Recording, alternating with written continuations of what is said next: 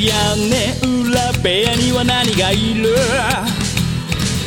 誰も知ることのない正体皆さんこんばんはなんて言って今夜も始まるショータイム眠りに落ちるあなたをご招待きっと心の宝物を今でもそっと誰かと分け合うことに焦がれすっ飛ばした昨日の隙間を埋めるものは。そうルチアさん皆さんこんばんは。ペガですペガの屋根裏部屋第222回おに。22えー、今回も今回もあ前回は一人喋りだったんですね。一人喋りだったんですけど今回もね一回飛ばしでもうほぼりょうさんよりレギュラーじゃないのかなっていう方にゲスト来ていただいてます、えー、この方です。どうぞ。はい。えー、長谷川です。全然、長谷川さんおです。久しぶりじゃないけど、久しぶりじゃないですね。もう川崎さん怒ってくるんじゃないかなってね。なんかいつもお久しぶりですって言うから、今言いそうになったんですけど、そんなことはないなと思って。大体なんかね、1年ぶりですかね、ね。みたいなね、なんか感じなんですけど、今年はすごい助けていただいてる。いえいえいえ、こちらこそ読んでいただいて。はい。まあ、長谷川さんがね、来ていただくっていうのは、まあまあ前回でも一応ちょっと予告的なことはしてましたけど、あの、前々回ね、ボギワンが来ると、うん。えー映画の来るうん。をご紹介して、まあ、沢村さんの、にはま、完全にはまってしまって僕は、まあ、長谷川さんが面白いよって言ってたシリーズね、はい。東舞シリーズっていいんですかねそうですね。結果的にそうなりましたよね。なりましたね。その要は、えー、まあ単体でも楽しめるんですけど、まあ今回は小説の通の目人形っていうね。はい。まあ、ぜ前々回紹介したあのボギワンが来るのあ、えー後に出たっていう。うん。で、まあ世界観というか登場人物も、まあ一部というか、うん。えー同じキャラクターが出てるっていうやつなんですけども、まあ単体でね楽しめますけどね、これ。はい。この話をしたいんですけど、うん。これもね、僕ね、むちゃくちゃ面白かったんですよ。できたら皆さんね、読んでいただきたいなとは思うんで、うんまあ、最初の方だけでもね、ネタバレなしというか、あ、はいはい。いうふ雰囲気をちょっとだけやって、まあ、もうあとはもう完全ネタバレでっていう形でうん。話していきたいんですけど、あもうさっと、うん。あらすじの感じ、言った方がいいですよね。そうですね。これちなみに、ペガさん、はいずうのめは、 Audible ですか？ああ、そうです、あそうです Audible、朗読サービスの Audible。あ、じゃあ音声で聞いた方音です。声ですよ。音声ですね。だからもう、会いたかったよ、貞子が。めっちゃ大好きなんですよ。大好きなんですけど、長谷川さんには伝わらない。ですけど、むちゃくちゃかっこいいんですよ。なんか、これ、会いたかったよ。男性だったんです貞かあ、そうなんですよ。今回ね、あのーずっと、うん。ぼぎわんが来るから、この比嘉姉妹シリーズは全部同じ方で、ああ、いいですね。もうこの、なんか、ちょっと調べたんですけど、安西和弘さんっていう方が、はい、はい。は朗読されてるんですけど、もう完全にファンになりましたから。また、安西さんの、は安西さんっていうか、その Audible ね、うん。話もちょっとしたいとは思うんですけど、えっ、ー、とね、今回、まあ、ざっとあらすじなんですけど、はい。あるオカルト、えー雑誌ですかね、の、うん。なんかこう、編集部で、まあ、主人公っていうか、えー藤間っていう青年っていうか、ままだなんかあの、ちょっと新人っぽい感じですよね、なんか入って。で、その人と、なんかあの、アルバイトで、岩田くん、これ岩田くんがあの、ボギワン、ボギワン、ボギワンが来るに出てきた、あの、大学院生でね、なんかうんこう、ホラーマニアみたいな、あの、いいキャラクターした岩田くん出てくる。その岩田くんが、その、その、そこでアルバイトしてたんですよね。で、その二人が、なんかこう、連絡取れないライターの人がいてて、うん。で、その人の、なんか連絡取れないから、ちょっと見に行ってこいって言って、編集長に言われて、行って、まあ、鍵が閉まっててみたいな感じで開けて中入ると、死んでいたって。うそん。のライターの方が。しかも、目ん玉なくなってて、そっから血が出てるみたいなね、うんうん。えげつない死に方をしてて、で、そこでなんかあの、実はなんかげ原稿みたいなのが落ちてて、うん。で、それを、まあ、岩田くんが拾ってたんですよ、そこでね、勝手に。うん。次の日だったかちょっとはっきり僕覚えてないですけど、えーその、編集部にいてたら藤間、藤間くんが、その岩田くんが来て、これ拾ったんですよ、あのそこで現場でって。これ絶対亡くなった人に関係ありますよ、みたいな感じで、うん呼んでくださいみたいな感じで、持ってきて、それを読み、読み出すみたいな感じで、そこに書いてあるものを読むことによって、うん。いろいろ起こっていくっていう、うんこんな感じでいいんですかね、なんか。そうですね。なんですけど、確か原稿って、うん。ちょっと燃やされてたんですよねあ、。そう、あ、そう、それ燃やされてたんですよ。うんい。や、これさっきちょっと言っていいですか？はい。燃やされてて、はい。まあ、それがな、あのー今回だからす、なんていうんですか、その実際の時間軸、うんうんその岩田君とか藤間君とかのうん時間軸と、うん。うん。いわゆるその原稿の小説、小説なんですけど、原稿なんか書かれてるのが、うん小説を読んでいくっていうのが、こう、交互に行くような感じうんじゃないですか、こう。うんうんうん。そうですね。だから僕初めてこうオーディブル聞いたとき、うん。まあ、要は岩田君と藤間君の話がこう、うんうんうんって聞いてるじゃないですか。はい。で、突然そのシーンが終わって、うん。小説の中身が始まるわけですよ、いきなり。はいはい。ほんだらね、こう、まあ、普通に聞いてたら、なんとか、こう、あの、えー、中学、ザ、ザ、ザ、ザ、ザ、ザ、ザ、ザとかなんか言い出すんですよ。僕聞いてたら、オーディブルが。うん。あれ、な、なにこれ？ザちょ バグってるやんと思って。ダウンロードバグってもうてるやん、これって思って。ちょ、もう一回消してダウンロードしたした、した方がええかなってずっと思ってたんですよ。うんうんうん。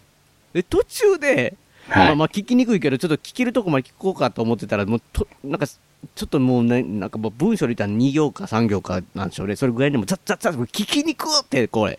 もう、なんなんこれって思ってたら、まあ、それ自体は演出やったんですよね。なんかこう、いわゆるその、今、長谷川さん言われた、燃やされてたりとかして字が欠落してて読めないからっていうのが、そこが、こう、オーディブルの表現ではザッザッザーっていうのあ、なるほどね。あ、そう、なんか機械音みたいので消してるんですか？何言ってるかわかんなくなってるんですか？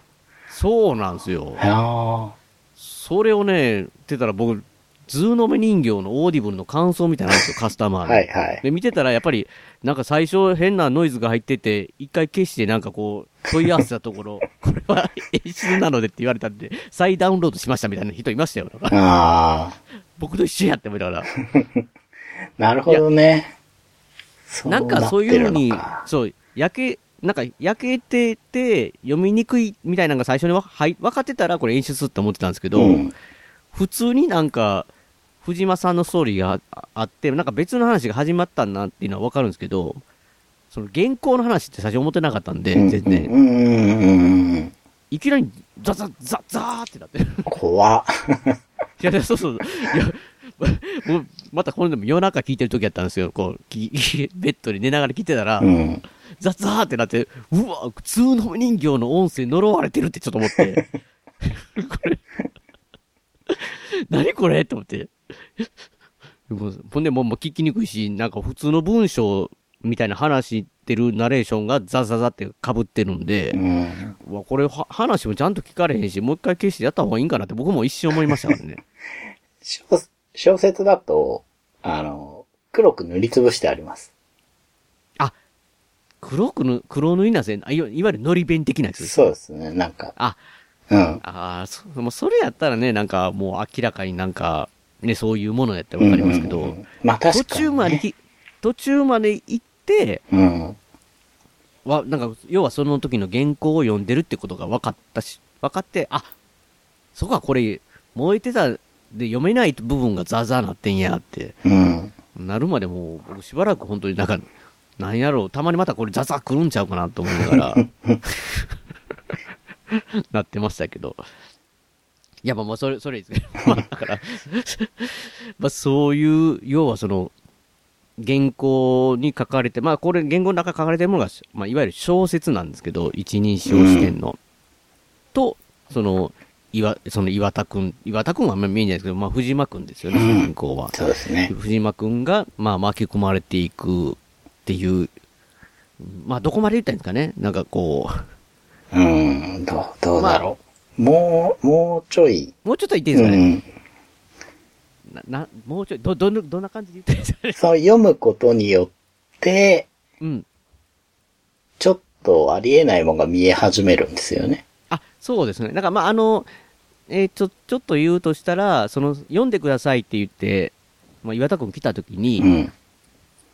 なんか、これも、なんか落ちてましたって言って、なんか、いわゆるビニール、ビニールというか、あの、あれなんて言ったらいいんですか、まあの、ボードゲームとかで入れる、あの、ジジッパー、ジップ袋みたいな？ね。そう呼ばれてますね。ボードゲーム好きな人の間では。まあ、ちっちゃいビニールの小袋ですよね。小物入れる透明の。小袋の中に、これが入ってたんですよって言って、ん渡されるんですけど、うん。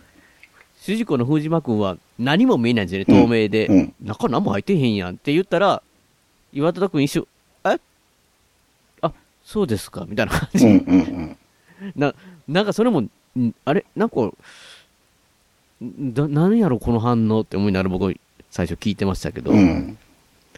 で、なんかまあ、岩田くんがなんかとにかくめっちゃ読んでくれってうん。言って読み始めていると、あの、まあ見えてくるとこまで行っていいんですかね。うん。まあなんかこう、人形的な、うん。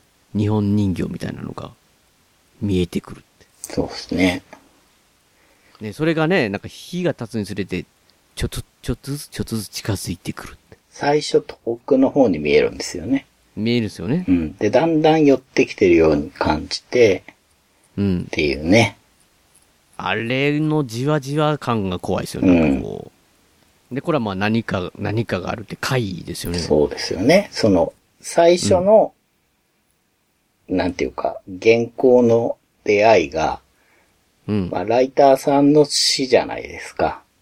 そうですね。そこで拾ってきたもん読んだら、うん、なんか顔をね、糸でぐるぐる巻きにされてる人形が遠くに見えるようになるって、そうなんですよ。正気じゃいらんないですよね。消費者いらんないですよ。いやもう、いや、日本人形やばいでしょ。なんとなく、やっぱり、ちうんょっと怖さありますよ。なんかこう。で、顔がなぜかぐる、赤い、赤い糸でぐるぐる巻きって。うん。いや、しかも立って、こっち向いて立ってるって。うん。まあ、これぐらいですかね。そうですね もう僕、僕らが、僕らって、まあ、ぼまあ、僕が言える、そのネタバレなしで限界で言うと、うん。まあ、で、とにかく、とにかく、まあ、まあ、まあ、都市伝説ぐらいまで言っていいですかねなんかこう、うんちょっと都市伝説系ですよね、今回ね。そうですね。その、ボギワンの次じゃないですか、これ。そうですね、今回。うん。だからまあ当然、ボギワンに出ていた人たちが、まあ、岩田くんだけじゃなくてね、岩田くんしか出てこないっていうのは、さすがなくて、もうちょっとね、メインの人たちも出てくるんですけど、うん。ボギワンって結構、なんていうか、し心霊系、ようんうん。妖怪に近かった。山。山の神様みたいな感じでしたけど、うん今回は、ちょっとね、都市伝説を軸にしてる感じの作りで、うん。うん。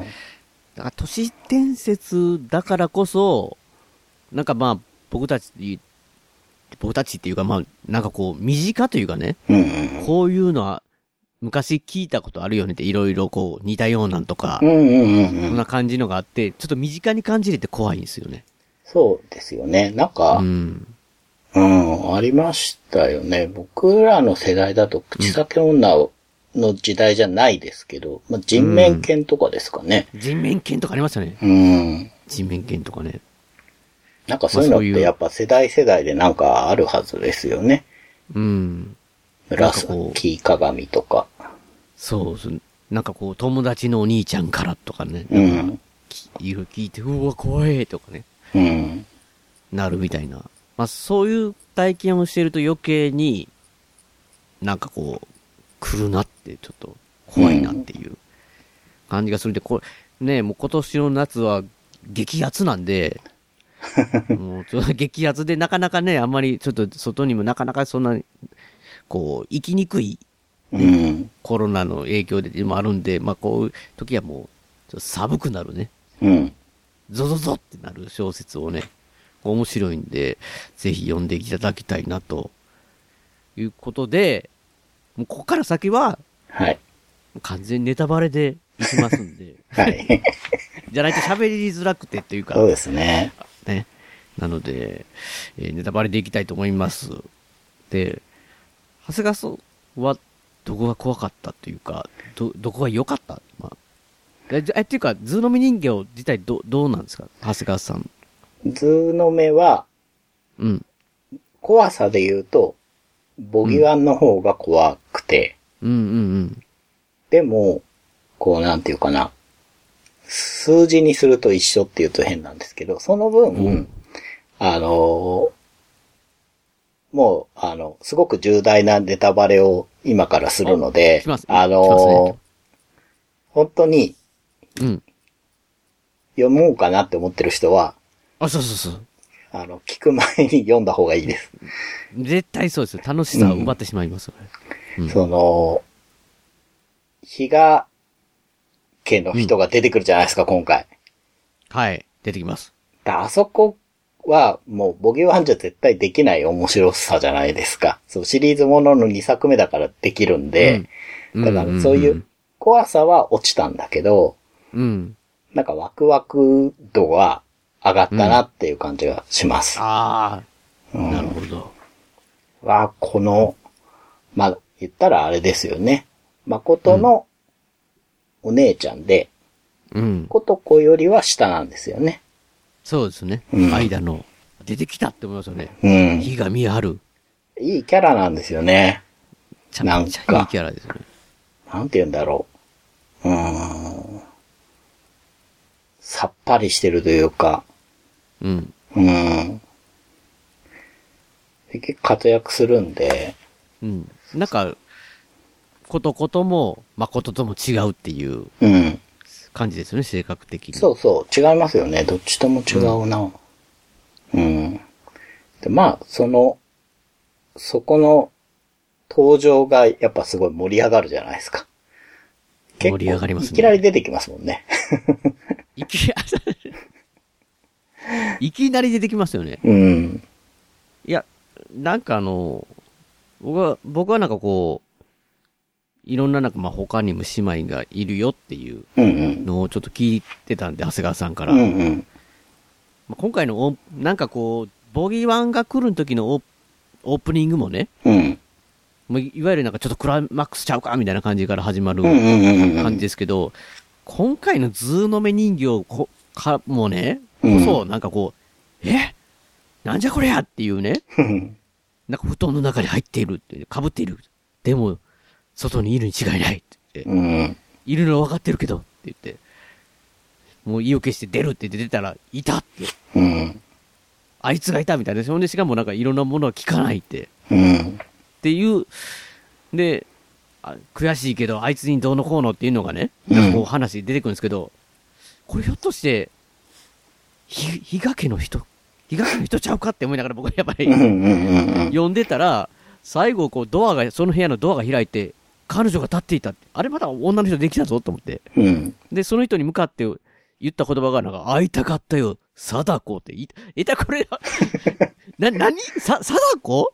貞子って普通じゃないしなと思って、でまさかリングの貞子じゃないやろって思うし、うん。え、これ、え、僕、比嘉、この新しく出てきたやつがこう、比嘉家の登場人物かなって、なんかもう、とにかくなん、なんじゃこりゃがすごかったんです、最初。うん一。体何なんだろうって。でああいう、なんか、冒頭で、うん。こう、興味を引かせる力がすごいですよね、ボゲワンもだけど。うん、捕まる。もう、なんかわからへんけど、うん。一体何って。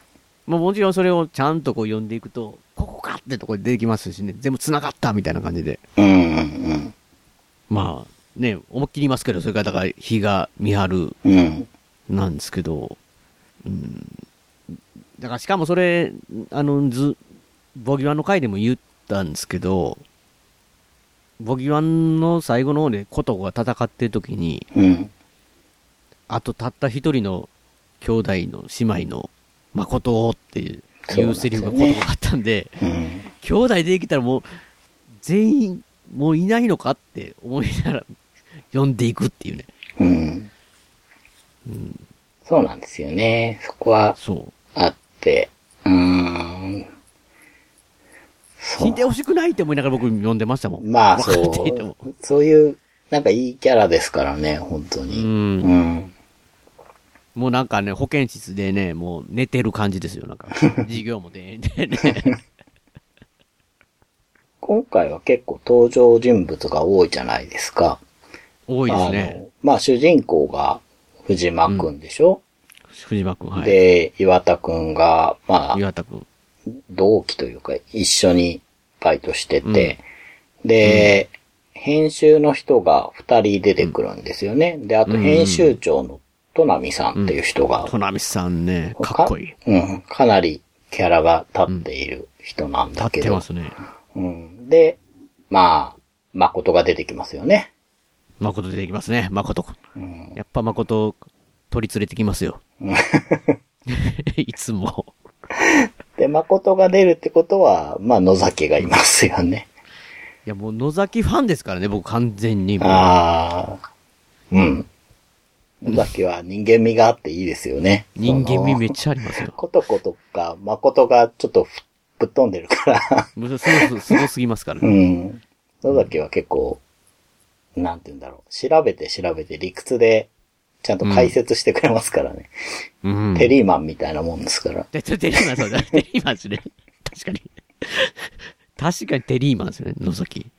あとその、原稿の中の小説の人たちが出てくるじゃないですか。そうですね。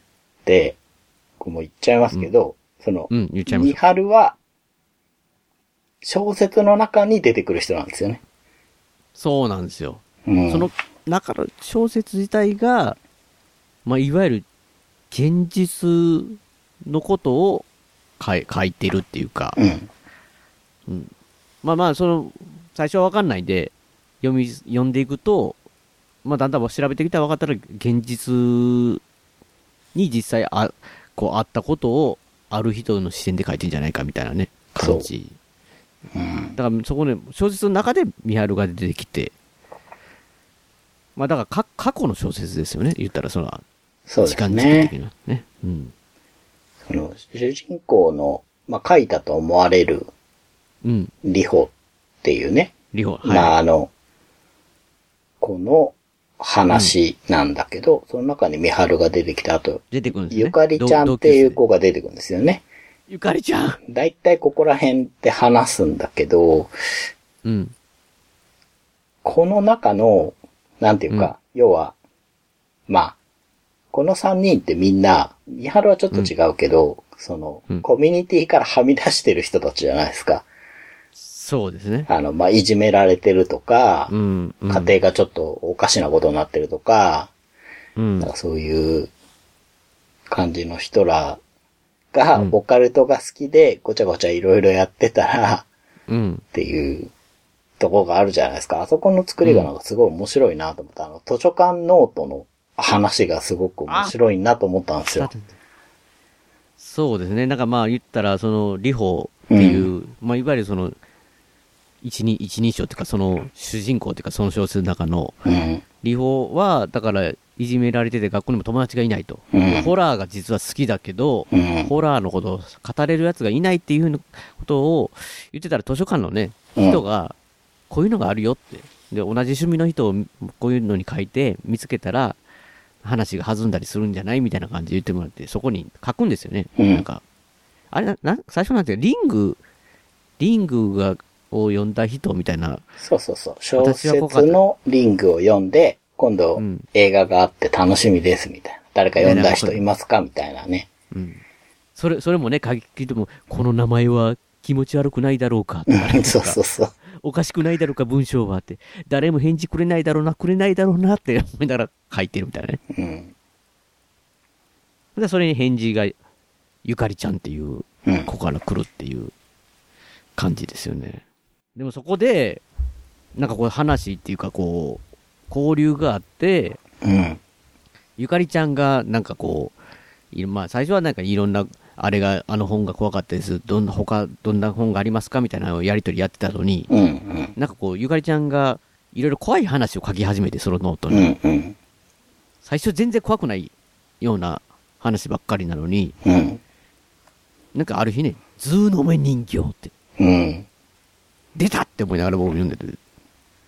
なんか、ズー、なんかその、それがまあな言ったら、なんかこう、ずうのめ人形、なえ、なんかおば、おばあちゃんが昔家で、うん。なんか鬼ごっこ、かくれんぼまみたいなのしてて、蔵に逃げ込んだけど、友達がなかなか見つけてくれないから、蔵で遊んでたっていうか、いろんなものを探ってたら、なんか人形が出てきましたみたいなうん。話だったと思うんですけど、うん。で、そほんで、まあそういう後でこう探してもらって、親が、親っていうか、うん。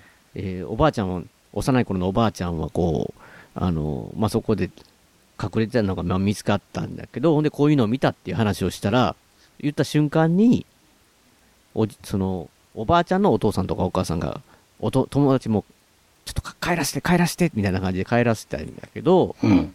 その友達がなんか次々亡くなっていってみたいなうん。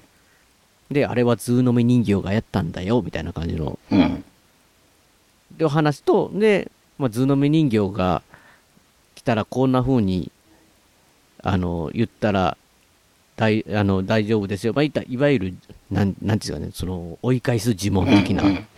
ものが書かれてて、で、まあ、それがだから要は小説、原稿に書いてるところで、そこを、そう、なんていうかね、その追い返すこと、要は言葉みたいなところが、そこがまたなんか汚れてるかなんかで消えてるんですよね。なんかうん。うん。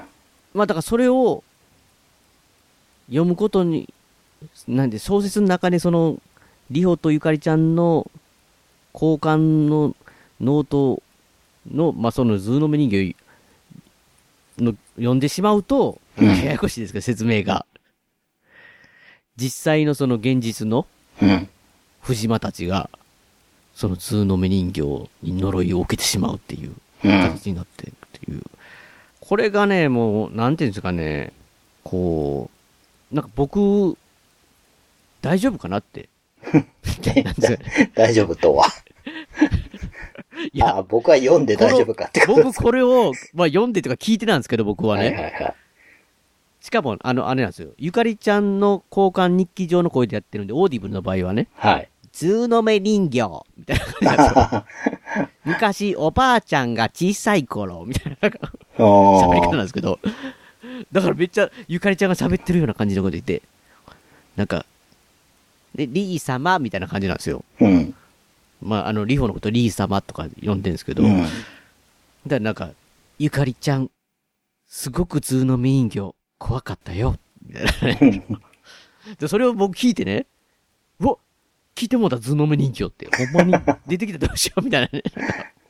やっぱりこの昔の都市伝説的なものを身近にしてるものとしては、しかもあれ、あれじゃないですか、もう、もうリングと一緒ですよ。そうなんですよね。いわゆるリングは結構出てくる。リングは、なんていうんですかね、ビデオじゃないですか。うん。で、ビデオ、な、謎のそのビデオを見た後に、うん。このビデオを見たものはって字が出てくるわけですよ、ポンうん。ポンポンと。うん。うん。7日後に死ぬって。うんで、この呪いを解きたければって言った後に、別のこ、なんか番組のコマーシャルを上書きして録画されてて、肝心なとこが見れないっていうね。うん。まあ、まあ、それはもう、これはもうみんな、有名な話だから、ここはもうね、リングのネタバレにもなりますけど、いいかなと思うんですけど、まあ、いわゆる、ビデオコピーしたら助かるみたいなことが、ほんまはそこが書き消されてるんですけど、ズーのミニゲームも同じ状態じゃないですか、言ったらこれ。うん。なんかこう、あの、た、助かる呪文のところが隠されてるわけですよ、その、汚れてて。そうですね。僕し、僕知らないですけどって。ず、もしず、あ赤いぐるぐる巻きのやつが立ってたら、だ、大丈夫かなみたいな。なんかそういうドキドキもちょっとあるんですよ、あれ。こうやってて。うん。長谷川さん平気だったんですね。僕なんかもう、もう、やばい、やばい、早く先、先読んだ方がいいかなって思いましたもん。解決を。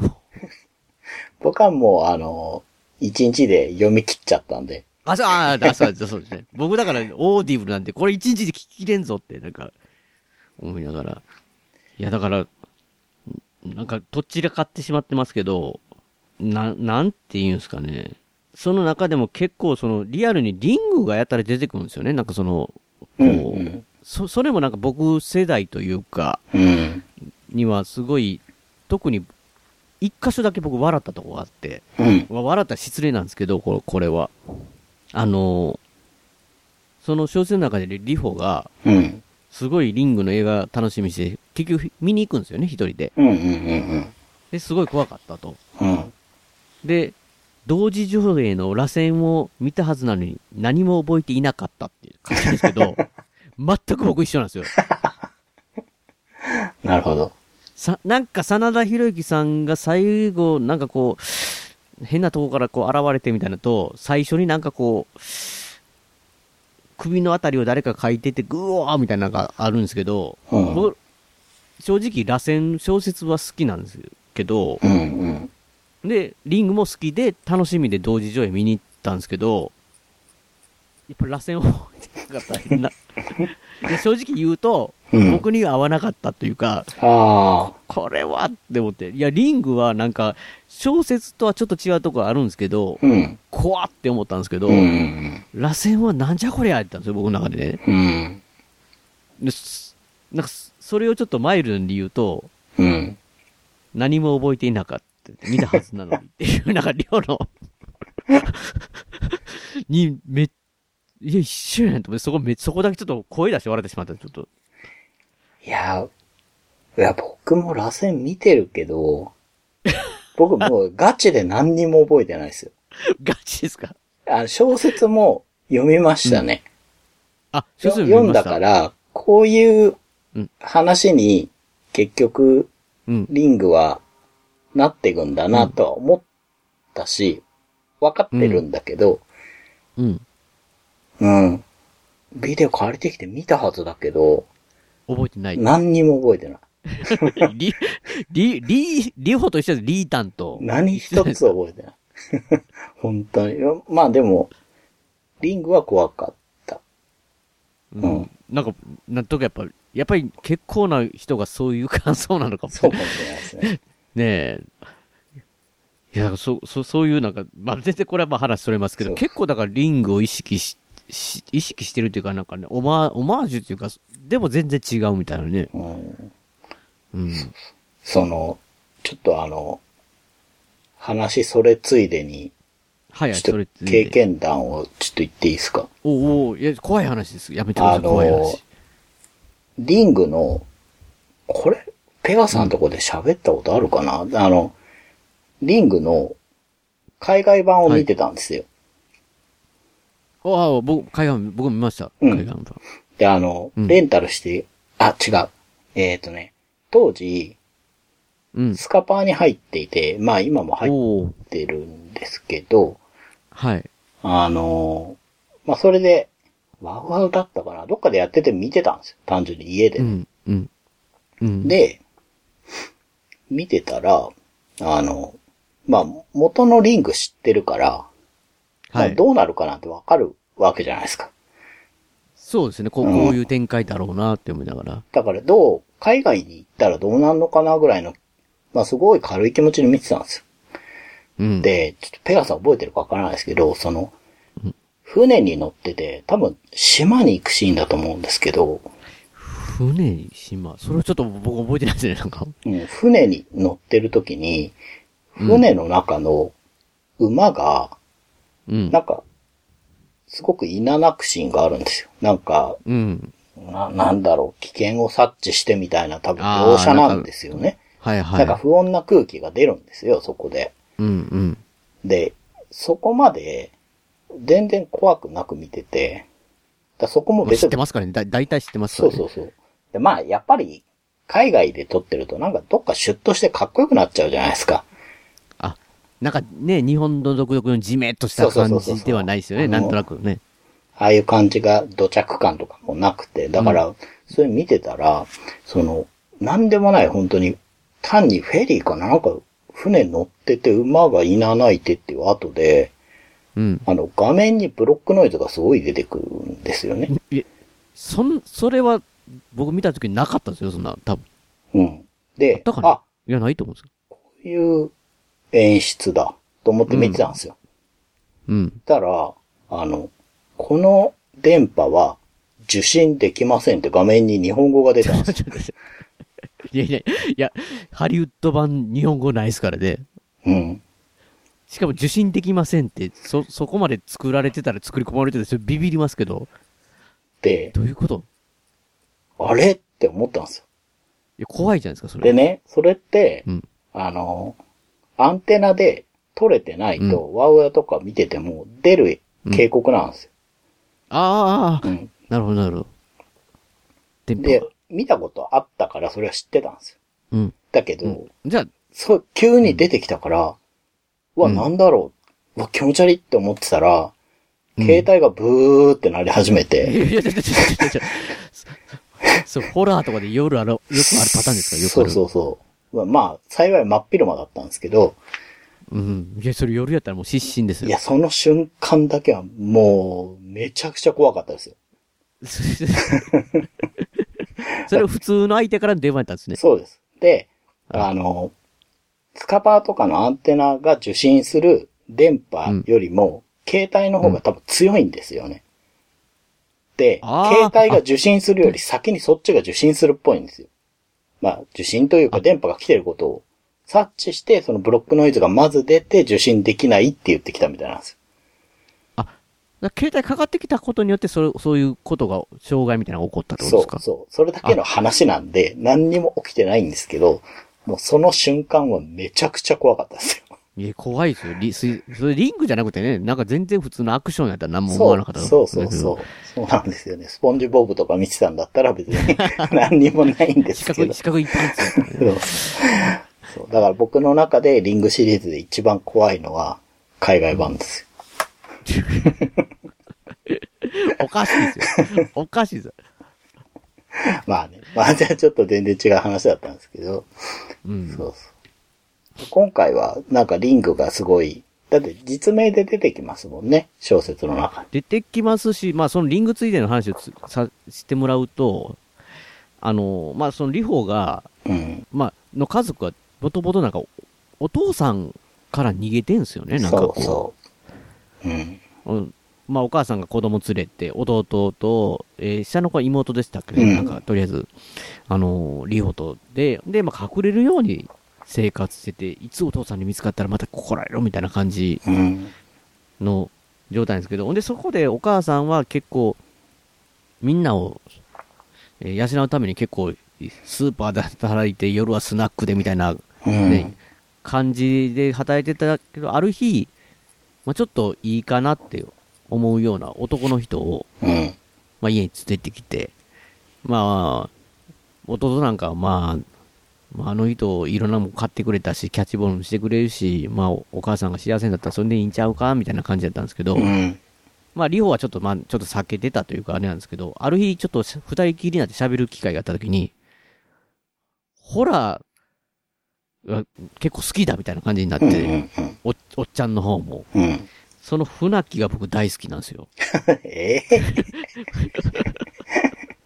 船木がね、本当になんかもうええキャラクターっていうか、もう。いやだからそのリング、たんいろいろなんかこんなホラーがって言った時に、最近リング見たんですけどって勇気しろ絞ったゆリホが言ったセリフが、もうに火ついたっていうか、うん。あんなもんで、あ、最近の若いもんはあんなお手軽ホラーで楽しめちゃうんだみたいな感じで、もう完全に老害っていう。いや、もう絵に描いたような老害ですよね、あの人。なんかおオタク、悪いオタクですよね、あれね。そうですよね。ぽま、まあ、まあ、言ったら全然そ、そ、なんかそんなに出てこない。うん、出てこない。ですけど。でも、よく覚えてますよ。だってその後にね、藤間が結局、あの、探す、その小説に出てきた人が現実にいるってことが分かった時に、ちょっとでも手がかりよっていうので、Facebook で見つけてね、うん。あの、船木さんに連絡取ったら、もうなんかすごい返事が返ってくるみたいなね。うんうんうん。先言うときますけどって。もうなんかもう、な、な、な、もう僕言葉で覚えれないですけど、すごい畳みかけっていうかね。なんかリング以降のホラーは認め認めません、ません。みみたいな。たいな。みたいなね。で、そうそう、呪音はビデオ版まで、みたいな。そう、それ言ってた言ってた。なんかすごいなって。しか、しかもだから、あのー変わってんですよね。そなんかあんだけそのリホに言ってた時から時代が今、現代に変わってたら、リング OK になってるんですよね。なんかジャパニーズホラーとして。う。リングは見とかなきゃみたいな感じになってるんですよね。あんだけけなしてたやん、小説の中でって前に。でも、あるあるじゃないですか。ちょっとなんかこう、そう。いう人いるな、みたいなねう。ん、いそあんだけけなしてたのにお前って、もう忘れたんかなっていう。でもそれに対してなんかもう、藤間くん、なんかもうイラ、イラ、イラつきすぎで突っ込んでましたもんね。なんかもう、うん変身でちょっと攻撃して、いや、え、確か、なんかめちゃめちゃリングのことけなしてたじゃないですか、みたいな感じで。う。言っちゃってましたよね。で、それに対しての返しもなんか、いや、丁寧な返信ありがとうございます。みたいな感じで、それでまた攻撃するみたいなね、なんか、あの辺うまいなっていうか、なんか、すいっそうやし、すごいな、これって。リアリティがある。リアリティ沢村さん。飛び出システムって何やるんだろうねって。演者とか監督さんと触れ合えるし。これが若松監督が立てた、はいはいはい。スタンプカードは知りません。なんで、じゃあ俺、俺じゃあ損してんじゃん。坪井さんまで飛び出しましたもんね。ここではメールアドレス自体が連合赤軍ですからね。名古屋の映画館シネマスコーレは JR 名古屋駅から西へ徒歩2分水色のビルが目印ですシネマスコーレに来ていただければ映画の同例が失敗かりますので、ぜひよろしくお願いします。えー、シネマスコーレでお待ちしております。新肉まんじゅう、もう一回してくれます？うん。まあ、だから、怖い図のみ人形の中でちょっと僕は笑えるとこですよ、あの辺ね。なんかこまあそうかも。まあでも今回も、あの、人の嫌なとこは書いてますよね、やっぱり。う、すごい嫌ですよね。まあ、この、まあ小説で言うたらこれ、リホが視点で書いてるじゃないですか。うんうんだからもう完全にリホに感情移入して僕読んでいくわけですけど、はいはい。まあ嫌といえばお父さんがやっぱ訪ねてくるじゃないですか。はい。見つけられて。はい。で、あの、シューアイス事件ですよ。シューアイス事件。はいはい。なんかこう、帰ったら、ずっと隠れてた感じのお父さんが座ってるわけですよ。うん。えーって。ほんで普通に、部活か？なんだお遅くなったのか？みたいな感じで。で、リホが好きだったシューアイス、お前の好きなイチゴ味買ったみたいよ？みたいな感じで、投げて、投げてくるんですよね。うんうん。で、一瞬受け取りそうになるけど、嫌だみたいな感じで、こう胸に当たってバーンって落ちるみたいなのあるんですけど、他の話話するのに最初はなんかニコニコしながら、溶けちまうぞみたいな感じで、早く食べろよみたいなのが、だんだん笑いがなくなっていくっていう。うん。まあ、あのシーン嫌で嫌で僕なんか。あの、うん。あれは嫌な人として書いてありますよね。うんすごい身勝手な感じ。そうなんですよ。身勝手な感じだし、うん、まあ、もうね、その後にね、まあ、いわゆるもう DV 的なことをしますねし、するし、なんかもう、むちゃくちゃなんかもう、もう、リホがかわいそうで仕方なくて、藤間くんがそれも呼んでる時もなんかもう、藤間くんと一緒ですよ、僕。こんなもういじめられてばっかしで学校でもそ、もうだから結局リングをどこかで見見てたのを誰か見られてたんか知らないですけど、うん。もう貞子ってあだ名がついてしまうんですよね。そうなんですよね。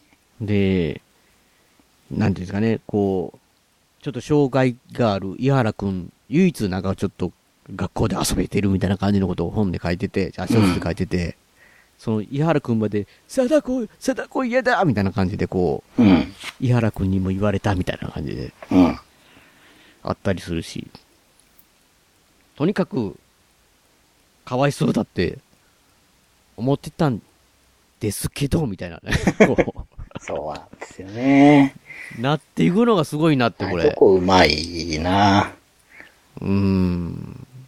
これ、まあネタバレでね、一応もう話してんであれですけど、まあこの、木杉里穂っていうその、まあ、言ったらほん、実際そう、こう、いじめられてたりとかしてるんですけど、実は、その、井原くんとか遊んでたとか、うん。ゆかりちゃんと資料の腹渡ごっこして遊んでたとか、うん。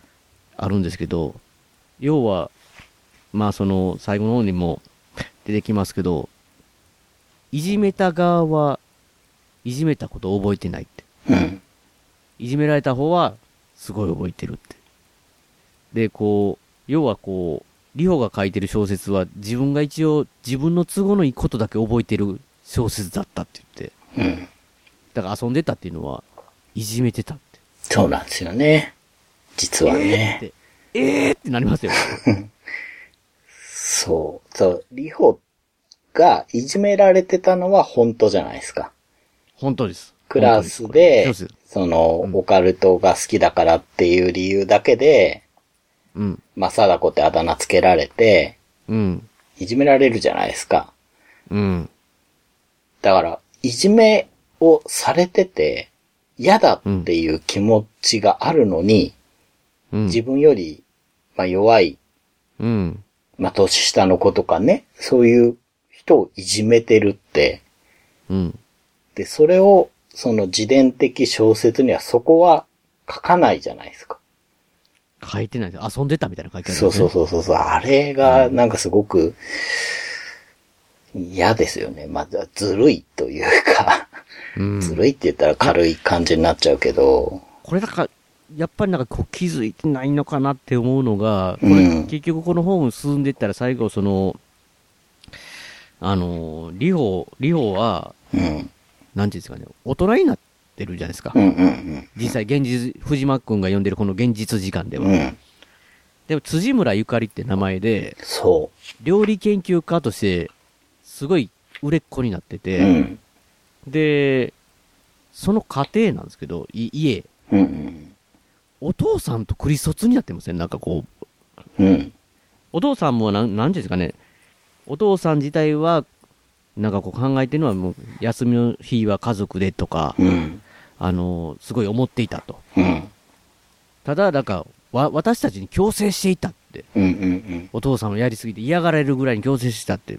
なんかこう、楽しく家庭を築きたいとか、お父さんの思ってることは間違ってないと思うって。その大人の時に振り、大人になってからその、要は、リホが振り返ってるんですけど、で、リホ自体も今、料理研究家で、あの、家庭料理で家族楽しくって言って、毎回、あの、すごい料理はきっちりやってって、やってるんですけど、息子とかが、そのおかんの、要はリホの顔色すごい伺ってて、で、お弟子さんみたいな人が、お手伝いさんみたいな人いるんですけど、うん。いじめてるって。そうなんですね。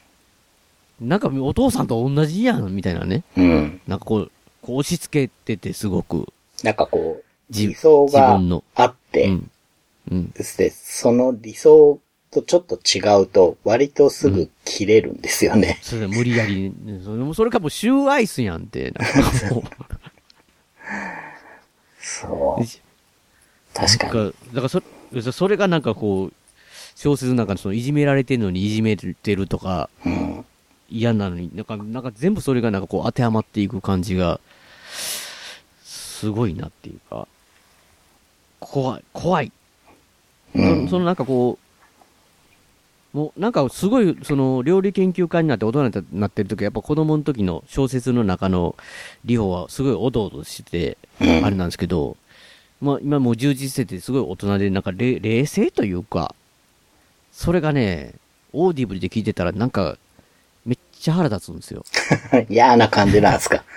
そう。いろんなインタビューとか聞いてて、やっぱりなんか、家族が大事なんですよねって言ったら、ええ、ええってこれ、なんかもう、めっちゃイラッとするんですよ。なんか、うまいですよ。なんか、ええみたいな、なんか、こう言い方が、もちろんですよ、みたいな。まあ、けそうなんですよ。これ、だから本当にこの、小説が、なんかすごい形になっていくっていうか、あれなんですけど、どんどんだからその藤間くんはこの本を読んでいって、あの、いろいろ真実伝わっていくんですけど、全然ズーの目人形どうしたらいいかわかんないんですよね。そうなんですよね。ズーの目はズーの目で、こう、少しずつこっち来てるだけなんですよね。近づいてくるんですよね。近づいてきて、なんかもう、僕、なんか、あんまりそんなに大したシーンじゃないんですけど、うん。なんか怖本当に嫌だなって思う。嫌だなっていうか、なんか、すごいわかるわって思うのが、なんかこう、いいわゆる、野崎とか、誠とかと、同じ、誠の家とかで、その、原稿読んだりとか、うん。みんなでおるときに読んでたりとかして、ある程度するんですけど、途中でちょっと休憩っていうか、もう一回家帰るっていうシーンがあるんですけど、うん。みんながいるところから一人になるわけじゃないですか、帰るってことは。で帰るところの描写が結構あって、なんかこう、出てきたらどうしようとか思いながら、いろいろこう、歩いてて、駅のホームまで行って、ずっといろんなことこ気にしてるわけですよ。うん。出てきたらどうしようって。で、ホーム、駅のホームに行った時に、ホームの奥、見るんじゃなかったって。うんうん。立っていた、みたいな感じの。もうそれを立っているの、それをもう、やっぱりズーの目人形が出て、ちょっとずつ近づいてきてるわけですよ。もう一人になったらもう心細くて。うん。で、帰りの電、もうで、なんかその、駅から家までをもうなんかし、下を向きながら歩いてたって。で、いろんな人にぶつかったとか、なんか、ずっとそういうのがあるんですけど、めっちゃ心細いよなって。うん。すんごいなんかそれがなんかわわかるっていうか。なんか一応、4日で呪い殺す人形じゃないですか。4日間っていう、日にちは決まってるんですよね。そう、岩田君それで4日で死にましたからね、実際。うんだからその4日経つまではうん。大丈夫だってのは分かってても、うんも。うだんだん視界に入る位置にどんどん来るから、うん。うん、最後部屋の隅とかいますもんね。そうそう、もうそこにいるみたいなね。めっちゃ嫌やなんで。いや、だからそれを小説を読んでっても、結局、なんていうんですかね。まあ、ちょっと戻りますけど、ゆかりちゃんにそのズーの目人形のやつを聞かされた、うん。聞かされたっていうか、その読まされた、その交換日記で、うん。リホが、要はズーの目人形に襲われるうんうんうんですよねなんかうんうん。で、その、ゆかりちゃんの言ってたセリフ、要は、どっか行かせるって、退散させるうん。セリフみたいなものを言ったら一応助かるみたいな感じじゃないですか。うん。うん。なんですけど、クラスのね、うんなんかいじめっ子というか、女の子の集団、何人、3人組かな？うん。に、なんかこう、ある日、ちょっと、顔出せやみたいな感じで、放課後みたいな感じで、こっくりさんをするって。うんうん。で、こっくりさんをしたときに、おかしなことが起こるんですよね。うんなんか最初。最初はなんかこう、一緒にこう、10円玉こう、指さしてやってたら、なんか、あの、お前の母親をラブホで不倫しているとかどうのこうのみたいなね。まあ、これはいじめでこんなんあるんやって思うんですけど、途中から、まあ、リホの手が離れてって、その、いじめっ子だけが指さでやってるのに、こっくりさんお帰りくださいってやっても、いいえって。うん。まあ、そ、そこもね、長谷川さん、あの、オーディブル、めっちゃ怖いんですよ。なんかこう、どうやったらやめたらいいですか？言ったら、はー、らー、わー、たーとかなんか言いああ、そうだそうだ。え？って言ったら、帰ってください。いいえ。はー、らー、わー、たーみたいなね。怖えって言いながら聞いてるんですけど。まあだからそういう変な暴走が始まって、うん。で、最後、あなたは誰ですかって言ったら、ズーの目って言うんですよね。うんうんうん。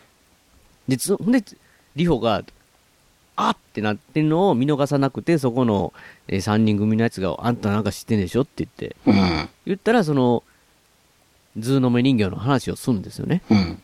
で、話したら、その子らが死ぬ、死んだって。うん。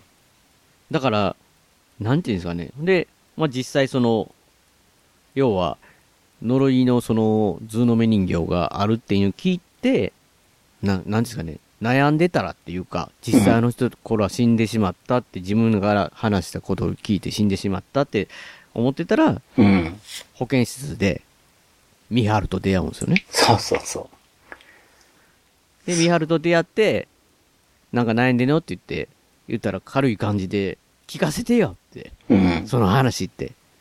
だからミハルは、まあ、まあ、いわゆる、東舞なんで、う。うん。能力ありますよね。うん。これどうなっていくねんって思って。で、まあ、それを実際、本当に怖くないのって聞かせて、ミハルも見えてくる。うん。普通の目人形が来ると。うん。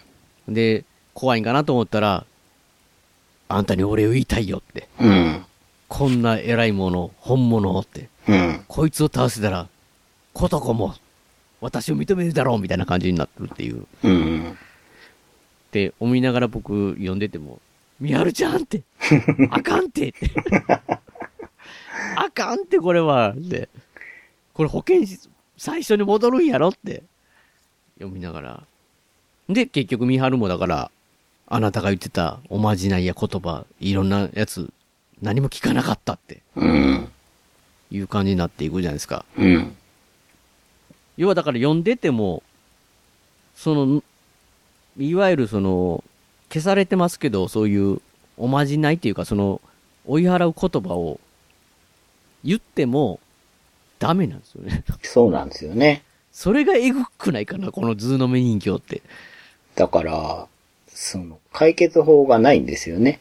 でもまあ、それ、リングもそうだったけど、ただ、まあ、リリング的な解決法をやろうとしたのは岩田くんだったんですよね。そうそうそう、人に読ませて、移すってやつですよね。そうそう。これリングっぽいからそれでって思ったんですかね、岩田くんそうは。やっぱりかもしれ。ない。うん。で、なんかこう自分がほんまギリギリの時に電話かかってくるんですよね。なんか、うん。い編集部にい藤間くんってたら、藤間くんいますかみたいな、藤間さんいますかみたいな感じで。ほんならなんかこう、ガチャって取ったら岩田くんなんですけど、明らかにパニック状態で、呼んで、呼んでくれました呼んでくれましたみたいな感じで。うん、うん。で、言って、その、電話中に殺されるっていう、普通のメインにっていう。まあだからその結局その、まあいろんな方法、まあ岩田くんはそれで失敗しましたし、うん。みはるちゃんは、まあその小説通りだと、うん。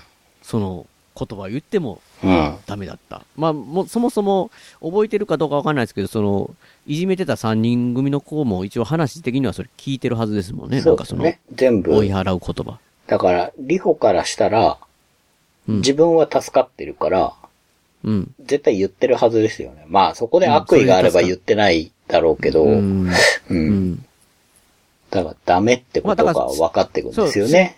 読んでいくとうん。しかもなんかまあ、後の方に言います、出てきますけど、あれなんか、その有名な、宋、お坊さん？うんうん。宋の名前を、なんか言う、言う、3回言いなさいやったかな。うんで、宋、文ぜって名前なんですよね。うん。あ、逆から言いなさいでした。うん。うん。なんかそんなんで。だから宋文ぜって言うんですけど、それは逆に言うと全部嘘っていう。うん。まあなんか、いわゆるそういう、なんかこう、創作の都市伝説の、この、うんこの話は嘘ですよっていうオチみたいな感じがあるんで、だからそれ一応その、そこまで全部、あの、そこが、あの、あれじゃ消されてるんですよね。なんかその、健康の方では。うんでも、まあ、そ一応その言葉を、その3人のいじめてた女の人たちにも、まあ基本的には多分言ってて、うん。で、全部嘘って聞いてたから、あ、なんや、そんな作り話かいみたいな感じで、うんその人たちで最初なんか、なんやねんそれみたいな感じで、馬鹿にしてたらほんまに、それ起こって殺されたっていう。うん。うん。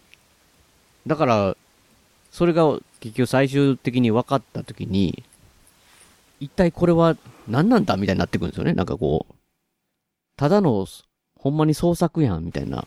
そうなんですよね。その創作のはずなのに、うん。こんなことが起こるのかみたいなね。うん。うん。本当にとっち、とっちらかってるような気がします。いや、結構、あのーボギワンって、あの、視点は変わるんですけど、うん。時間の流れはそんなに変わらないじゃないですか。あの、そうですね。基本的にそこまでね。うん。あの、おばあちゃんの家の話とかに行ったりはするんですけど、うん。ただ、こっちは結構過去に行って、で、例えば、リホだったら、うん。あの、現在進行形だと別の名前じゃないですか。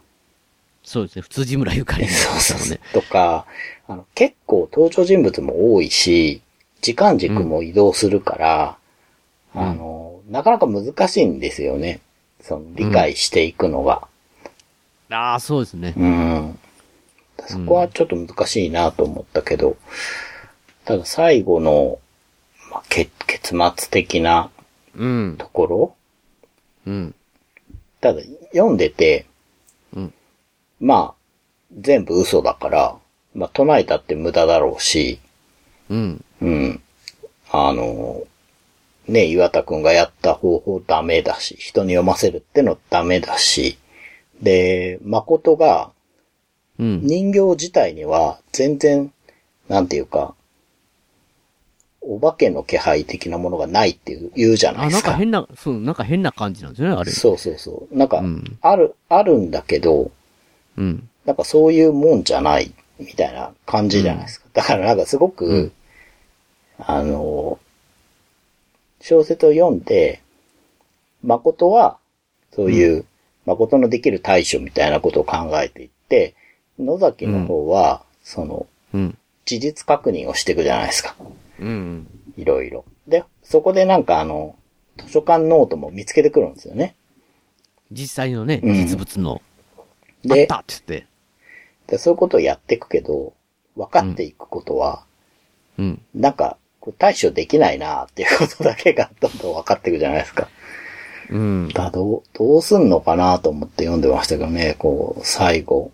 そう、だから最後それで、なんていうんですその、いわゆるその、リホの、うん。現代のリホの、マンションに乗りこん乗り込んでいくじゃないですか。うんうんあの、野崎とかうん。う、ん。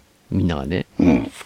で、呪いのうん。元うんうんうん。をやるしかないみたいな感じで、うん。え、え、マジかって思いながら僕読んでて、うん。もうナイフまで持ってきて、うん。誠が、なんか、なんかそこでなんか違う方をするんかなと思ったら、じちょちょっともう犯罪に走りかけてるっていうか、うん。で、誠がするんだけど、お前がするんだけど俺がするみたいな感じで、うん。野崎がナイフを持っていくみたいな感じで、うん。え、リホを殺す気かなって思ったらやっぱリホの子供が出てきて、うん。無理ってなって、うん。まあ、まあ、いわゆるとぼとぼ帰っていくっていうかね、うん。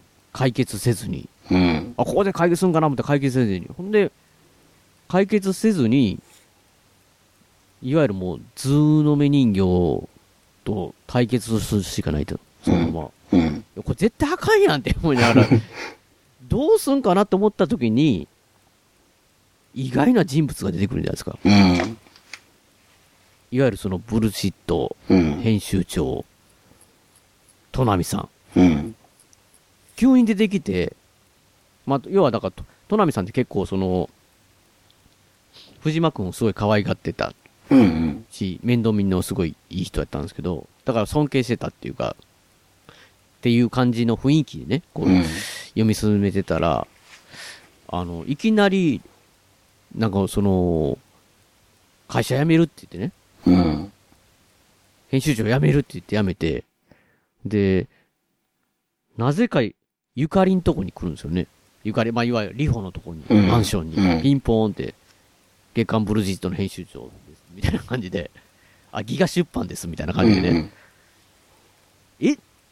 どういうこと？って思ったんですけど、さらにどういうこと？って思ったのが、なんかまあ、いわゆる入って、家、ね、その、リホのとこ入ってきたときに、女性が入ってきたって。そえ？って。え、そう。トナビさん、トナ、え、トナビさん、女性、女性？いや、確かに長い髪の毛をどうのこうのとか、う。うん。ありましたけど、喋り方完全に、めっちゃ男前ですからね。そうなんですよね。いや、でも確かにこういう業界やったらそういうキャラクターもいるかなみたいなね。後から考えたら。なんかね、勝手に、こう、まあ、トナミさん以外全員男性の職場じゃないですか。うん、男性ですね。なんか笹岡さんとか須藤さんとか、こうん。う、もう束ねてるってなって、ああの口調で、うん。で、仕事もできて、知識もあって、みたいな。で、まあ気も回ってってなるとなんかこう、うん。いいおじさんかなって。おじさん、おじなんかさん、そうです確か、禁煙パイプかなんかずっとうん。かじってるみたいなね、うん。感じだし、だからもう完全に男だなって思いますよね。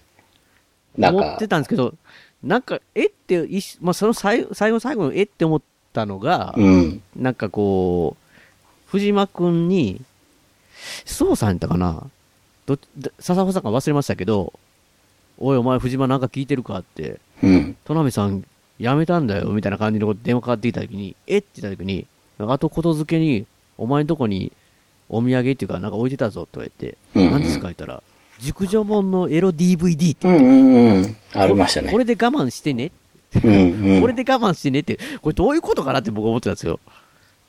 でも、やっぱ藤間くん自体は女性のホラーとかのことを、オカルトとかを話せるみたいなうん人。もういわゆるほんで、戸波さん多分かっこいいっていうか、多分外見も良さそうな感じですよね、後から考えると。まあ好きだったからこれで我慢してねっていう意味だったんでしょうけど、これ読んでる時最初全然、ななんじゃこりゃと思ってたんですけど、うん女性だったっていう。そう。そう、そこってこう、単にこう、まあ、お男ですとは一回も言ってないですからね。確かに言ってないです。うん。だから、なんか単なる、うん。なんか、あ、お女だったんだっていう驚きかなーって思ったら、うん。ちゃんとそこ意味があるんですよね。うん、じゃないんですよね。うん。いや、だから、いや、だから、そ、そ、まあ、女性だったとしても、うんなぜ戸波さんがリホのとこに、そうそうそう。まあ、いわゆる乗り込んでくるというか、うん。入ってくるか。って言ったら、戸波さんも、原稿手に入れて読んでたって。うん。しかも、もう、4日目だって。うん。で、もうこの時間ぐらいに読んだのよって4日前の。うん。うん。ズーのめちゃんそこにいるよみたいな感じなんですよね、うんなんか。そばんとこいるっつってましたね。うん。そう。いや、だから、一体どういうことってもう、全然頭ついていかないって僕思ってましたよ、その時なんか。うん。なんで、トナミさんが、え？どういうことって。で、トナミさんが、どんどん突っ込んできて、だからそこで、トナミさんがね、見破るというか、うん。そのさっき言ってた、実はリホもいじめてたとか。いう話になって、しかも、んそのリホの小説では、その結局、みはるちゃん、みはるも死んで、うん。まあ、いじめっ子の3人も死んで、うん。で、そこで自分が呪い殺せることに気づくんですよね、このズーの目人形をいうことで。うん。で、お父さんに DV 受け受けて、うん。お父さんを殺したいと思ったんでしょうね。うんで、お父さんにその話を聞かして、うん。実際お父さんも死んで、うん。まあ、それだけで本当は済んで、自分は、うん。まあ、晴れやかやったつもりなんですけど、実はお父さんは死ぬ前に、弟にも、しかもさらにちっちゃい妹にも話してたみたいで、うん。弟も妹も死んじゃうっていううん。ことがあって、もうお母さんもおかしくなってというか、もう、そういう状態になったので、もうこの町を出るって、引っ越すっていうことになったんですよね。うん。で引っ越す前に、ゆかりちゃん？うん。ゆかりちゃんに挨拶したいって言って、実はいじめてたくせにって後からも思いましたけど、うん。うん。最初読んでた時はそうでも、そんなこと思ってなかったんで、ゆかりちゃんに挨拶したいって。で、でもゆかりちゃんに挨拶しようと思ったらお母さんが出てきて、うん。今会えないのってそういう状態じゃないのって。うん。で、ゆかりちゃん自体もね、いじめられてるって話をしてたんで、その、うん。うん。あの、まさかリータン、リホにもいじめられてると僕は思ってなかったですけど、うん。で、また、会い、また会い、会いたかったって言ったんですけど、どなんかそういう感じのことづけだけして、うん。結局会えずに帰るっていう、しまあ、というのが小説の中にあるんですけど、うん。それから、トナミさんだったって。そうなんですよね。トナそ、ミさん、そこで出てきたお母さんが、トナミさんってことですよね、あれ。そう、トナミさんだって、その、要は、リホさんの言葉を、ゆかりちゃんに、自分の娘に言うたら、すごい顔して、次の日、自殺したって。うん。まあ、よっぽどリホが嫌やったっていう。うん。えーって。いや、そのね、なんかあの、攻め方？うん。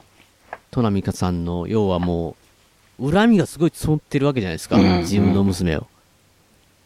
そのね、朗読が半端ないんですよ、またこれ。おオーーディブルの力が。なるほど 力がっていうか、なんかね、もう、な、なんだっけ、死霊のはらわたごっこって何、何？え、何？みたいな感じのね、なんか、なんだって？みたいな。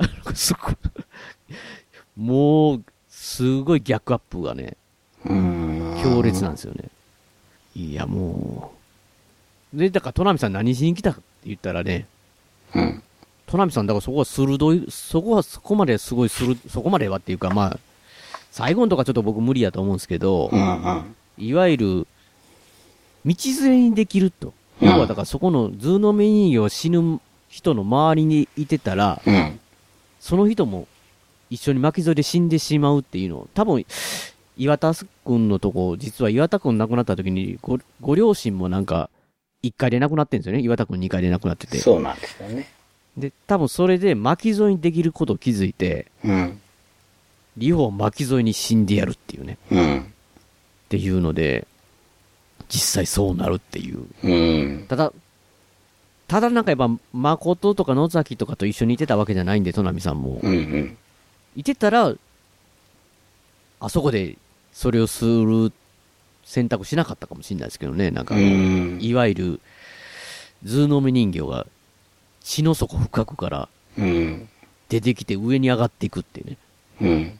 だから、タワーマンションで結構高くて、この本の結末といえば、うん。100人以上かなんか亡くなってんでしょこれ、確か。そう。だから、ね、お金持ちだから、上の方住んでたから、そう、岩田くんは2階で、両親は1階だったけど、まあ、そんな数じゃないってことですよね。ファミリーのマンションが下にいっぱいあったから。だから、トナミさんそこまでそれを、それを巻き添えにしようとは思ってなかったと思うんで、そねそこまではやっぱり気づ、気づ、それはね、わかんない。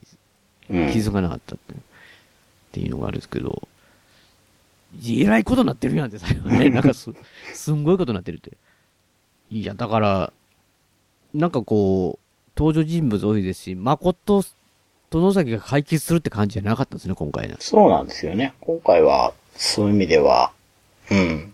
まあ、活躍はしてないっちゃしてないのかな。まあでも、野崎はいろいろ調べてたか。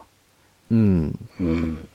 まあ、最後、まあ、最後はだから結局諦めて対決して、うんあっの野崎、野崎グループの方は、うん。トナミさんじゃない方はもう、要は、リホは殺せないから、うん。そのズーの目人形の原稿自体を、うん。もう処分してしまおうと。うん呪いの元凶。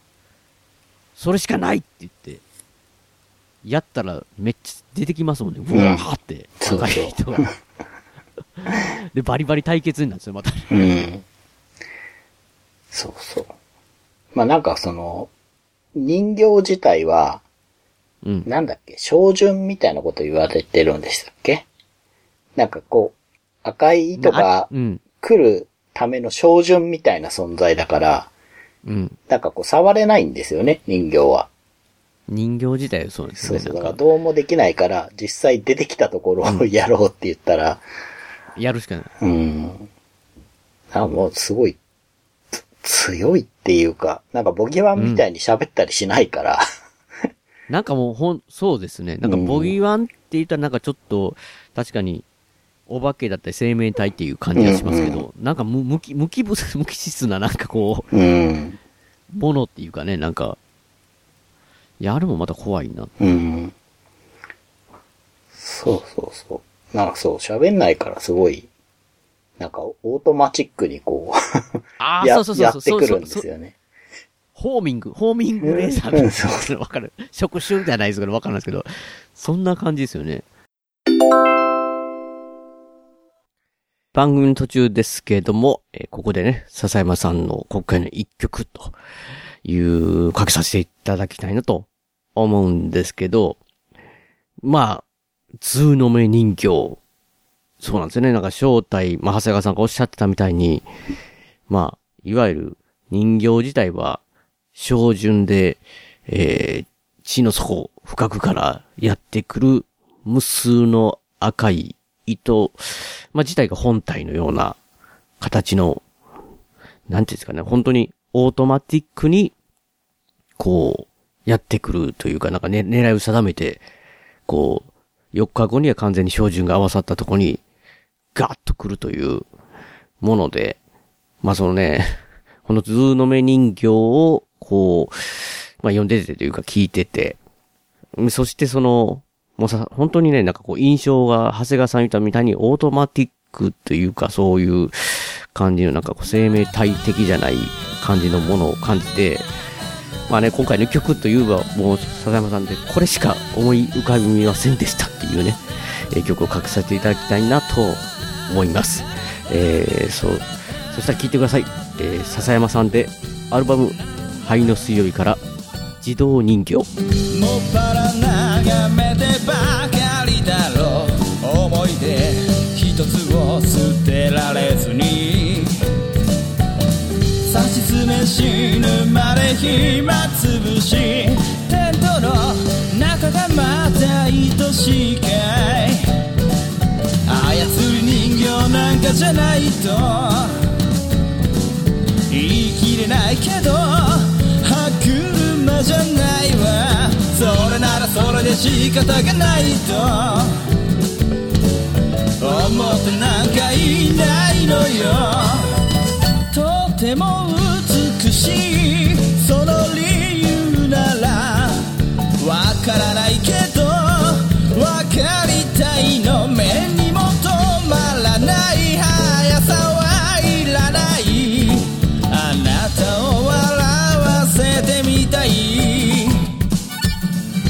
さら人間らしさなど分かってみたくもないのだけど。ともすればその先にこそあるものが理由ならばどうかどうかどうかどうか教えてください。手のひらから心つかぞえる。読めない空気と知らない痛みと抱きしめたなら恋より早く燃え落ちてしまう寂しさと。